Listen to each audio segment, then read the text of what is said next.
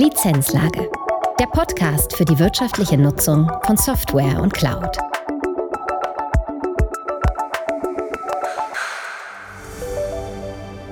Herzlich willkommen zu einer neuen Folge der Lizenzlage. Holger Hoheisel, Geschäftsführer der CCP, empfängt heute zum Expertengespräch Daniel Kronmüller, Daniel ist Security Expert and Item Professional bei der CCP und beschäftigt sich unter anderem mit der Schnittstelle zwischen Software Asset Management und Cybersecurity und die daraus resultierenden Sicherheitsanforderungen an Unternehmen. Welche Unterschiede gibt es zwischen großen Unternehmen und KMUs? Wie kann ein Unternehmen feststellen, wie gut es im Bereich Cybersecurity aufgestellt ist? Das und vieles mehr in dieser Folge. Viel Spaß! Herzlich willkommen zu einer neuen Folge der Lizenzlage. Heute begrüße ich Daniel Kronmüller bei mir. Daniel ist Security Expert und Item Professional bei CCP. Daniel, herzlich willkommen. Danke dir, Holger. Freut mich, dass wir heute die Gelegenheit haben, mal uns äh, zu unterhalten. Ja, und vor allem heute sprechen wir über ein Thema, was eigentlich unüblich bei uns ist. Und zwar haben wir uns heute vorgenommen, über das Thema Cybersecurity zu sprechen.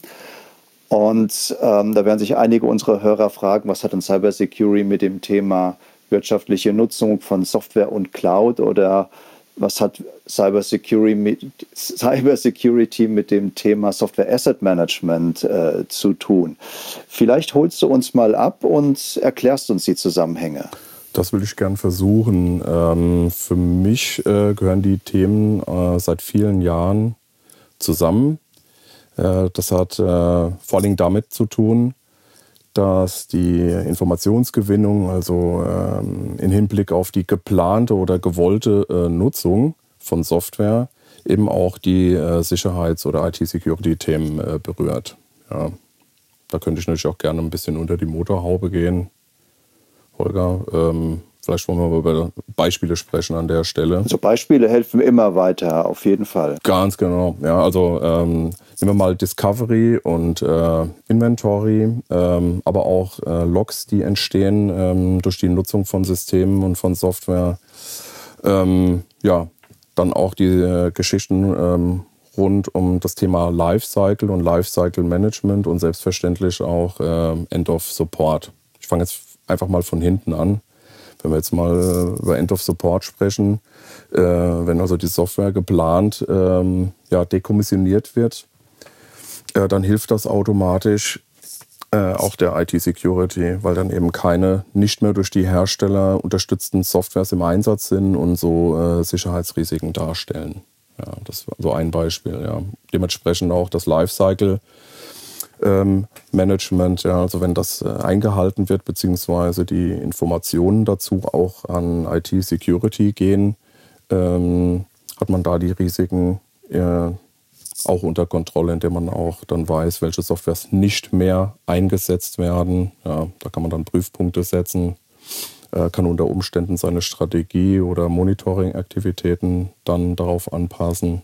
Ja, dann weiter zurückgehend, ja. Kann, kannst du das vielleicht noch mal ein bisschen näher erklären? Also wir sind jetzt beim Software Lifecycle Management. Das heißt, ich nutze ein, eine Software über verschiedene Lebenszyklen. Wie ist denn hier der Zusammenhang dann äh, zur Cybersecurity?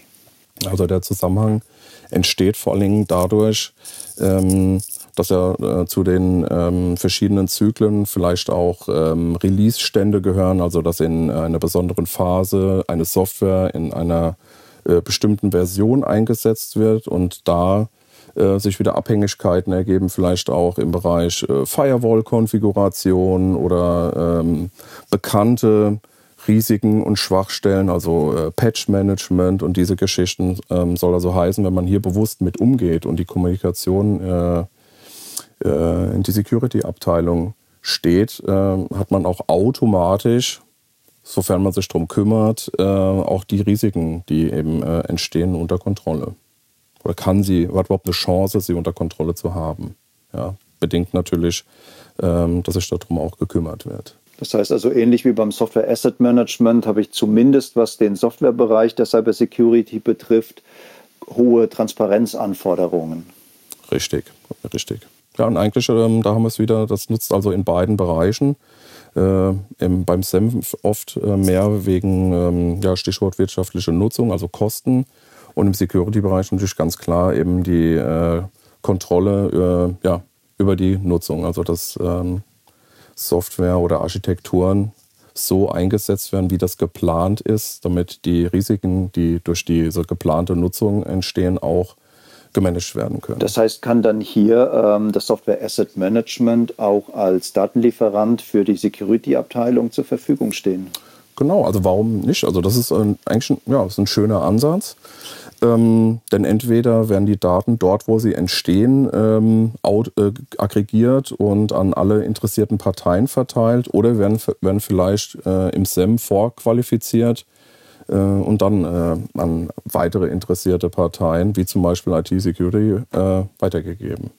Könnte ein möglicher Mehrwert sein.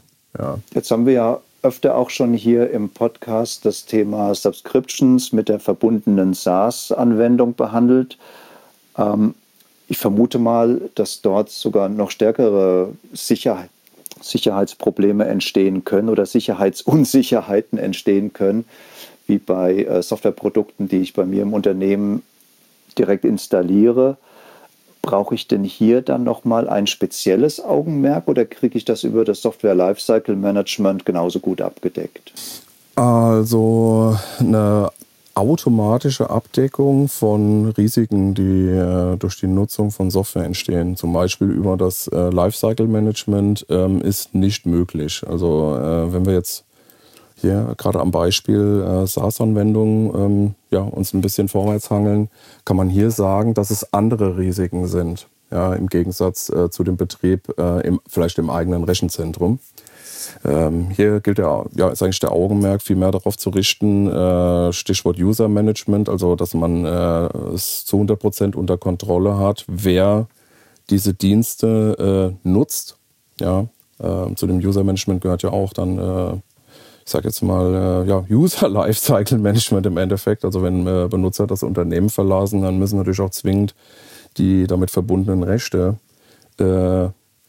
entfernt werden. Und das gilt natürlich insbesondere für SaaS-Anwendungen, die ja theoretisch äh, von überall auf der Welt äh, ja, genutzt äh, werden können. Ja, und es geht natürlich dann auch weiter damit, ähm, was sind das für Anwendungen und welche Art von Informationen äh, werden denn ähm, in diesen Anwendungen verarbeitet.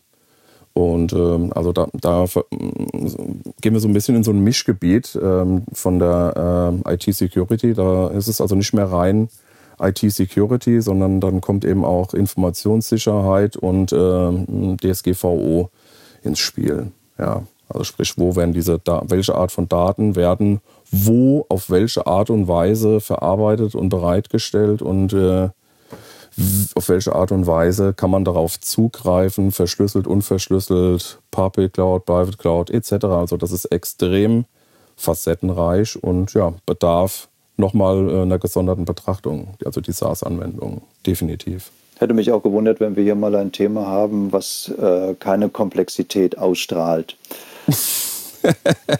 Jetzt ist ja beim, um Transparenz im Software Asset Management zu erreichen, genügt es ja nicht, dass man jetzt ein, ein SEM-Tool hat, sondern man braucht ja Organisationen drumherum mit, mit Rollenprozessen, mit Policies. Wir brauchen Daten zuliefernde äh, Systeme mit entsprechenden Daten. Wir brauchen eine gewisse Datenqualität, um aussagefähig zu sein.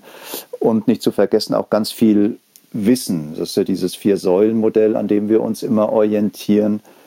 Wie sieht es denn bei Security aus? Ist es hier einfacher? Genügt mir hier eine, eine gute Security-Software, um die Security-Themen, die du gerade angesprochen hast, unter Kontrolle zu bekommen? Ja, also da ähm, die Antwort, äh, die man auf äh, diese Frage erhält, äh, ähm, die unterscheidet sich natürlich ähm, ähm daran, wo man diese Frage stellt. Also ich denke, wenn man jetzt ähm, Hersteller von Software-Sicherheitslösungen fragt, hm, die werden jetzt anders antworten, ja, wie, ich jetzt antworten werde. Also äh, die kurze Antwort ist nein. Also äh, das einfache Nutzen einer äh, Software-Sicherheitslösung, egal wie die jetzt heißt, äh, ähm, reicht dazu überhaupt nicht aus. Also Wissen steht da ganz vorne, also Kompetenz.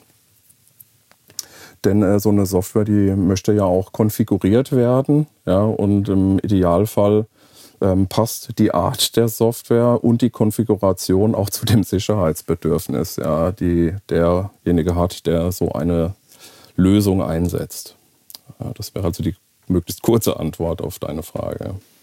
Das heißt, es ist jetzt hier nicht nur eine technische Konfiguration, sondern ich muss auch äh, so fachlich konfigurieren, ähm, dass es die Themen auch abdeckt, die ich vermeiden möchte. Ganz genau. Also das reine Einsetzen eben einer Lösung reicht hier nicht. Ja, ähm, hier haben wir also auch, äh, wie du schon sagst, ja, äh, Kompetenz, Wissen ist sehr wichtig. Ja, und die anderen Säulen, die äh, kommen genauso zum Tragen. Denn ohne Informationen oder Daten zuliefernde Systeme ist man ja hier auch schlussendlich blind.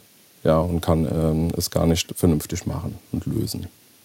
Wenn du sagst, es sind alle vier Säulen erforderlich, welche Anforderungen an die äh, Organisation habe ich denn beim Thema Cyber Security? Also brauche ich auch hier äh, Policies, brauche ich auch hier Rollenprofile? Äh, Ist das auch ein Prozessthema? Auch zu 100 Prozent. Also äh, in dem Moment, äh, wo man ähm, für sich als Unternehmen es versteht und ähm, ja auch identifiziert, dass man ähm, ja um eben seine, äh, seinen Geschäftsbetrieb sicher sicherstellen zu können und auch sicher alles betreiben zu können, äh, steht man am Anfang von einer längeren Reise aus meiner Sicht. Also äh, Frameworks, Managementsysteme, ähm, Prozesse, äh, klare Zuordnung von Rollen und auch Vorbereitung auf äh, mögliche ähm, ja, Events, also ähm, mit Events meine ich also vor allen Dingen auch Inzidenz, also sprich äh, Sicherheitsereignisse, ja, also die Frage, wie man damit umgeht, äh, gleichzeitig auch, ähm, dass man überhaupt weiß, äh, welche, welchen Risiken man ausgesetzt ist, die sich, wie gesagt, ja auch aus der Geschäftstätigkeit ergeben. Also hier ist man äh, im gleichen Maße wenn man es richtig machen will, also ein gutes Ergebnis haben will, dann muss man hier strategisch geplant vorgehen. Ja. Jetzt ist ja SAM idealerweise auch in einem Framework aufgebaut. Und du hast am Anfang gesagt, dass mhm. ähm, Software Asset Management durchaus ein äh, Lieferant, ein Datenlieferant, ein Informationslieferant für äh, das Cyber Security Framework sein kann.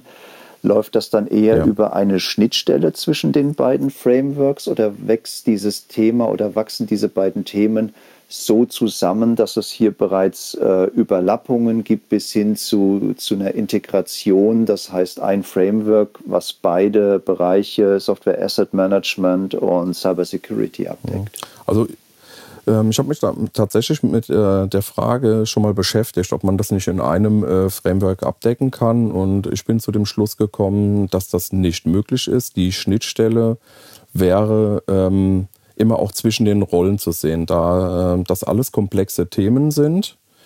Ähm, und wenn jetzt zum Beispiel äh, SAM gut gemacht ist und äh, äh, wir dazukommen und sagen so, ähm, wir wollen jetzt auch hier äh, dafür sorgen, dass wir im Bereich äh, Sicherheit besser aufgestellt sind. Na ja gut, dann können wir diese vielen ähm, gewonnenen Informationen und äh, die Ordnung und die Struktur aus dem SEM eben auch nutzen, darauf aufzusetzen. Das heißt, wir müssen dann nicht bei Null anfangen. Umgekehrt könnte das ähnlich sein, also wenn man im Security-Bereich Kontrolle über seine Assets hat, naja gut, dann ist es auch ein einfaches, ähm, die äh, für das SEM relevanten Informationen zu liefern. Aber das sehe ich eher so auf äh, äh, im Bereich Zusammenarbeit, ja, dass also die beiden Bereiche sich natürlich auf ihre Kernaufgaben ähm, äh, konzentrieren, aber in den Bereichen, wo es diese Überlappungen gibt, zusammenarbeiten und dafür sorgen, dass die Datenquellen erschlossen werden, ähm, die Informationen validiert werden und entsprechend genutzt werden. Vielleicht in dem einen Bereich eher Richtung Compliance und im anderen Bereich, äh, um auch festzustellen, äh, habe ich denn zum Beispiel ausreichend Antiviren-Clients ausgerollt oder welche Nutzer greifen denn eigentlich worauf zu? Also das sind immer diese Schnittmengen, ist aus meiner Sicht aber nicht in einer Rolle oder in einem Framework äh, zu 100 Prozent abzudecken. Das heißt, Unternehmen müssen dann hier sicherstellen, dass es dann einen äh, regelmäßigen und auch äh, offenen, transparenten Austausch oder Zusammenarbeit zwischen den beiden äh, Frameworks gibt. Kann man sich das so vorstellen wie so einen CAP, also ein Change Advisory Board, wo sich die Verantwortlichen in regelmäßigen Abständen zusammensetzen, die Themen besprechen? Oder was wäre so eine Organisationsform, dass das dann auch wirklich funktioniert? Weil es sind ja beides wichtige Themen, die ja vielleicht nicht gerade existenziell, vielleicht in einigen Fällen schon, aber zumindest sehr teuer für die Unternehmen werden können, wenn es nicht funktioniert. Richtig, ja. Also ich sage mal ganz vorsichtig, es nicht zu organisieren und äh, sich nicht zu kümmern, äh, kann sogar noch teurer werden aus meiner Sicht. Ja. Ähm, ich sag mal, so ein Austausch, der schadet nicht. Ich würde halt, ich würde innerhalb der Frameworks ähm, dafür sorgen, dass dort eben nicht optionale ähm, Reportings äh, geregelt werden. Ja? Also dass äh, zum Beispiel äh, ähm, der, äh, ich sag mal, äh, Report an SEM äh, über die Anzahl der Clients und äh, mit welcher Software die bestückt sind, dass der dann auch in der Security ähm, zur Verfügung steht. Und das würde ich eben als nicht optional gestalten, sondern als verpflichtend. Ja, und so könnte man innerhalb der Frameworks dafür sorgen, dass die notwendigen Übergabepunkte für Informationen auch äh, existieren. Ja, also man identifiziert diese Bedarfe und dann äh, regelt man die auch und legt die fest prozessual im, im Framework. Und zusätzlich bietet man äh, die Möglichkeit für einen Austausch, denn gerade der, ähm, die meisten Dinge, die vernünftig sind und gut funktionieren, die entstehen aus diesem fachlichen Austausch. Das wäre jetzt ein Fokus auf eine eher technische äh, Schnittstelle. Ist das dann ausreichend oder braucht es auch hier einen regelmäßigen ja, direkten Austausch, einen organisatorischen Austausch, zum Beispiel über veränderte Anforderungen oder ja auch Visionen, wie sich die einzelnen Frameworks in den Unternehmen weiterentwickeln können dass, sie, oder wollen, dass das äh, im Idealfall sogar koordiniert zwischen den beiden Disziplinen passiert. Also ich habe eben in meiner Ausführung, äh, das war definitiv organisatorisch. Also man muss ja eben diese ah, Schalter, ah, okay. äh, man muss es ja organisatorisch äh, regeln. Ja? Also nachdem man identifiziert hat, ähm, welche ja, Informationen vorliegen, äh, muss man es regeln, ähm, wie der Austausch äh, stattfindet. Dieser Austausch, der soll oder darf bitte nicht optional sein. Also weil nur dadurch ähm, ja, man löst das organisatorisch, dass vorhandene Informationen auch ähm, von allen genutzt werden können. Also raus aus den Silos, dahin, dass man sagt, diese Informationen, die man hat, die werden und werden und können in unterschiedlichen Bereichen genutzt werden. Ja, die Art der Nutzung, die unterscheidet sich ja auch in den ähm, Aufgabenbereichen, aber der Bedarf ähm, für den Zugang zu diesen Informationen, der ist ja gleich. Ja, und das äh, kann und muss man organisatorisch lösen, dass das gewährleistet und sichergestellt ist. Das darf nicht optional sein. Ja. Darauf wollte ich also raus. Ja. Das, das macht durchaus Sinn.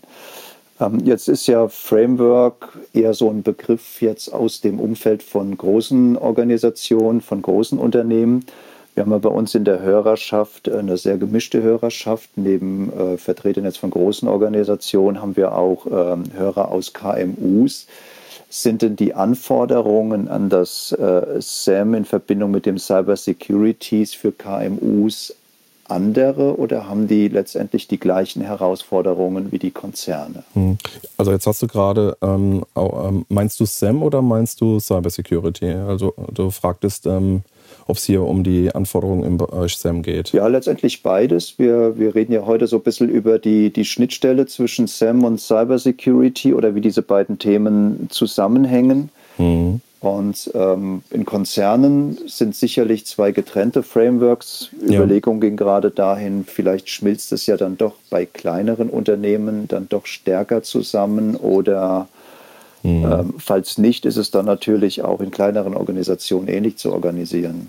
Also ähm, ich, ich denke jetzt ähm, einfach mal zunächst mal aus der Sicherheitsecke und versuche gleichzeitig mal äh, auch SEM zu denken. Ähm, also ich würde zunächst mal sagen, dass sich Unterschiede ähm, zu den Anforderungen ähm, erstmal nicht aus der äh, Unternehmensgröße äh, ergeben, sondern vielmehr ähm, aus der Art äh, der Geschäftstätigkeit äh, und ähm, ja, aber auch aus der Art der genutzten Technologien. Ja, also es spielt ähm, um vielleicht auch ein Beispiel zu nehmen, keine Rolle, ob man jetzt ein, ich sag mal, ein kleines mittelständisches Unternehmen ist ähm, oder ein großer Konzern äh, und man und beide äh, ja, Use Cases hier setzen zum Beispiel Outlook als Mail-System ein, ähm, dann haben die an der Stelle eigentlich das äh, gleiche Schutzbedürfnis. Ähm, da gibt es keinen Unterschied. Ja, also beide Unternehmen möchten nicht, dass äh, Unbefugte hier mitlesen können etc. Also das ist absolut gleich. Ähm, ja, aus der Geschäftstätigkeit können sich große, große Unterschiede ergeben. Ähm, eben vor allem im Hinblick da, darauf, ähm, wie gestaltet sich der Kundenkontakt äh, oder welche Art von Informationen werden eigentlich äh, verarbeitet. Ähm, ja, und da, so kann es natürlich auch passieren, dass dann ein auf den ersten Blick eher kleineres äh, KMU-Unternehmen ein wesentlich reiferes äh, Sicherheitskonzept hat und da vielleicht auch viel mehr investieren muss als vielleicht äh, irgendein Konzern. Ja. Also aus der Unternehmensgröße kann man da aus meiner Sicht nichts ableiten. Es geht, wie gesagt, eher äh, um die Art der Technologien und der Geschäftstätigkeit und natürlich, äh, wie alles, ähm, äh, muss Sicherheit, wenn das richtig gemacht wird, äh, ja, äh, bindet das auch Ressourcen menschlicher Art äh, als, als auch äh, vielleicht äh, Technologien, die sich im Einsatz befinden. Also ist es natürlich auch eine wirtschaftliche Frage, wie viel man hier investieren will, dass das eben auch zu dem Schutzbedarf passt. Ja, ja. ja verstehe. Wie, wie können denn Unternehmen feststellen, ob sie äh, im Bereich Cybersecurity gut oder für ihre Geschäftstätigkeit ausreichend aufgestellt sind? Na gut, also zunächst mal äh, kann man sich äh, als Unternehmen fragen, haben wir, haben wir eine Strategie äh, und äh, wie weit sind wir dann äh, bei der Umsetzung? Ja, und wenn man jetzt hier sagt, okay, man steht hier eher am Anfang, ja, dann ist das Stichwort Standortbestimmung, also zum Beispiel Assessments, ja, dass man also äh, mal schaut, was, äh, was, was eben los ist und ähm, das dann auch mal in Zusammenhang setzt mit der Geschäftstätigkeit und vielleicht auch mit der geplanten Geschäftstätigkeit. Ja, und dementsprechend äh, kann man also Strategien entwickeln und ähm, im Bereich dieser Strategieentwicklung, da können es dann also die äh, ja, ganz viele Unterpunkte geben, ähm, entscheidet man sich zum Beispiel für so ein äh, Management-System oder ein Framework, ähm, da möchte ich mal in Richtung äh, ja, Zertifizierung auch spielen. Ja, also wenn man so eine Zertifizierung ja, nicht nur als Abbau von Handelshemmnissen sieht, sondern auch als Chance, sein Unternehmen äh, ja, auch im Bereich Sicherheit äh, nach vorne zu bringen, dann kann das sehr viel bringen. Ähm, ja. Und natürlich muss man auch dann anfangen, Risiken äh, zu identifizieren und auch zu behandeln und zu managen. Ja, und das ist aus meiner Sicht natürlich möglich, ähm, dass man das passend macht, eben auch für, ja, für jedes Unternehmen, sage ich mal vorsichtig. Ja. Also Was? auch der Solo-Unternehmer äh, muss sich überlegen, wie er mit seinen Kunden dann umgeht. Ja. ja. Ja. Was, was verstehst du unter Assessment? Also gibt es ja auch verschiedene Ansätze. Es gibt ähm, Penetration-Tests mit, mit entsprechenden Zertifikaten. Es gibt andere ähm, ja, mhm. Assessments, quasi-Assessments. Was verstehst du unter Assessment? Ja, also äh, grundsätzlich ist ein, äh, äh ein, Assessment hat immer ein Thema und äh, passt äh, hoffentlich ähm, zum Auftraggeber und äh, zu der vorgefundenen Situation. Ja, und ähm, darüber hinaus ähm, verstehe ich, dass eben das passend zur Ausgangssituation gewählt wird. Das heißt, ähm, äh, schaut man sich nur einzelne Frame äh, Themenbereiche an, ja, ähm, oder schaut man sich das ganze äh, Unternehmen an. Ja, das ist das, was ich darunter verstehe. Also es gibt keinen, wie soll ich sagen, äh, Standard Assessment, das für alle Situationen, die man vorfinden kann, passt. Das ist aber äh, ist natürlich anpassbar. Also eben da, da zu beginnen, wo man steht. Ja. Äh, ja, das ist das, was ich darunter verstehe, Assessment. Also Überprüfung ja, der Ist-Situation. du führst ja auch selbst äh, solche Assessments durch. Ähm, welche Bereiche sind denn von den Assessments betroffen? Ja, auch hier muss man wieder sagen, ähm, ich versuche noch gleich konkret, möglichst konkret zu werden, aber es kommt darauf an. Es ist einfach die Frage, ähm, was will man denn untersuchen? Ähm, wenn man jetzt äh, ich sag mal, mit der ganz großen Kanone schießt und sagt, Mensch, ähm, schaut euch doch, äh, doch, bitte mal das ganze Unternehmen an und äh, sagt, äh, ähm, trefft mal eine Aussage dazu, ähm, was wir äh, tun müssen. Na gut, dann äh, fängt man also an, äh, ich sag mal, Clients zu scannen, also falls, falls nicht vorhanden, Inventories zu erstellen. Also es hat technische Komponenten.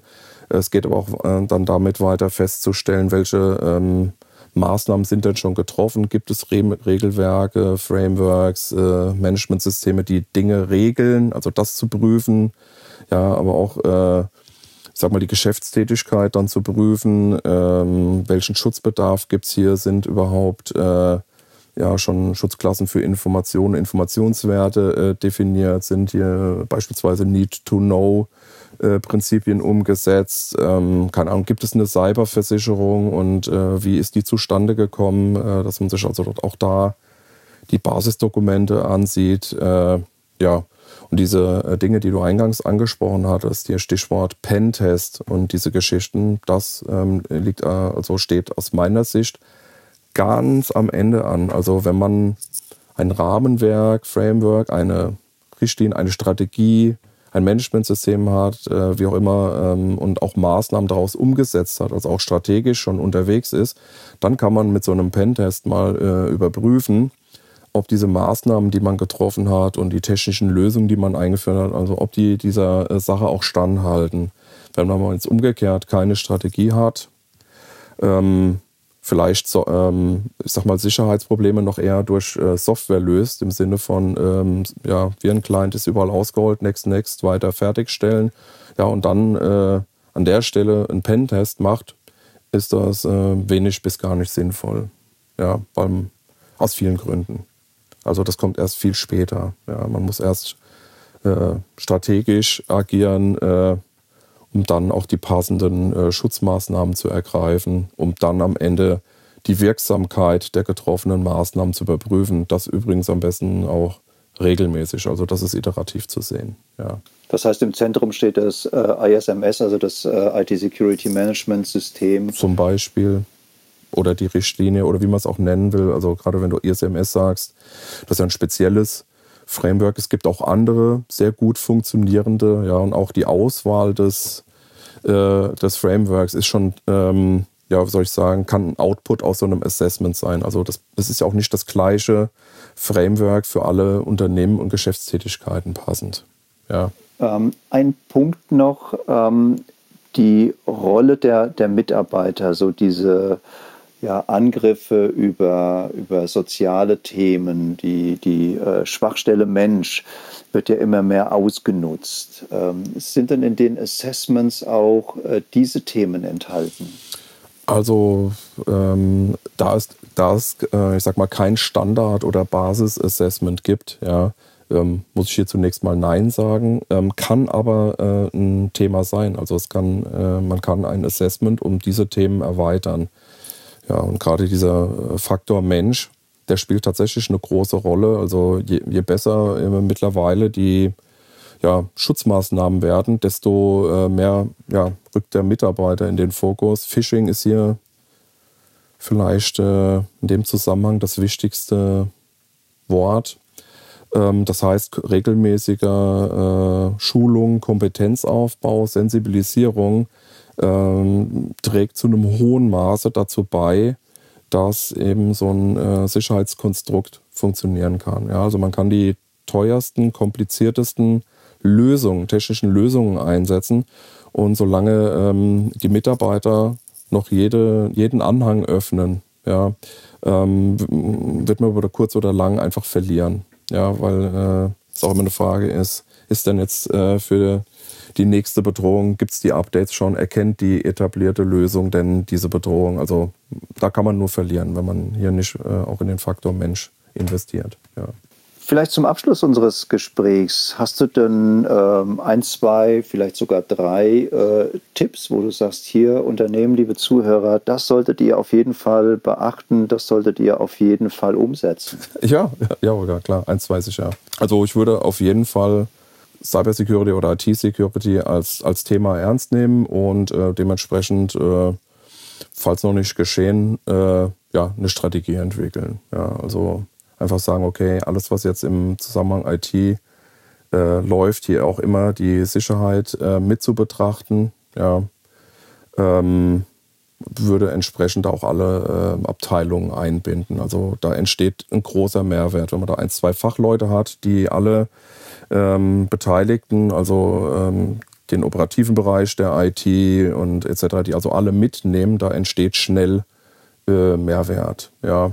Und ähm, ja, ich würde definitiv auch mal über äh, vielleicht Cyberversicherung nachdenken. Ja, aber auch wirklich wichtig, diese Assessments ähm, nicht auf die leichte Schulter nehmen von den Versicherungen, denn diese Basisinformationen, die stellen nachher ja die Grundlage da im Schadensfall, ähm, ob die Versicherung zahlt oder nicht. Also das auf jeden Fall zu prüfen.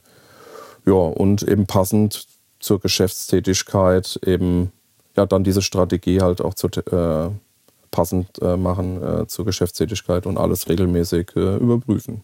Das wären so die kurzen ganz kurzen Tipps. Ja, und auch die Beiträge für die Versicherungspolicen können sich ja ändern, je nach Ergebnis von so einem Assessment. Wenn man dort ein eher ein positives Ergebnis hat, kann man durchaus ja bessere Tarife auch erwirken. Korrekt, korrekt. Also ja, da steckt aus meiner Sicht auch die Zusammenarbeit mit den ähm, Versicherungen noch absolut in den Kinderschuhen, ähm, weil ähm, die würden natürlich auch gerne selbst äh, Dinge überprüfen und dann geht es halt eben los. Kann, kann, und will man das äh, überhaupt zulassen? Ja, oder äh, wendet man sich irgendwie an, an jemanden, äh, dem man schon vertraut? Oder ja, also äh, das ist wirklich ein großes Thema. Also wie du schon sagst, die Beiträge können sich verändern. Die kann man auch optimieren übrigens. Äh, also wenn man im Zuge von einem Assessment äh, Dinge feststellt und äh, die verändert, ähm, die, die, können sich auch positiv auf die Prämien auswirken, im Sinne von, dass man geringere zu zahlen hat. Also so gesehen ja, für mich ist auch oft also das Assessment, also zu wissen, was los ist, ähm, ist das Wichtigste, das A und O. Und äh, natürlich nach dem Assessment geht es weiter im Sinne von äh, Erkenntnisse, die man hat. Ähm, mit denen muss man auch was machen.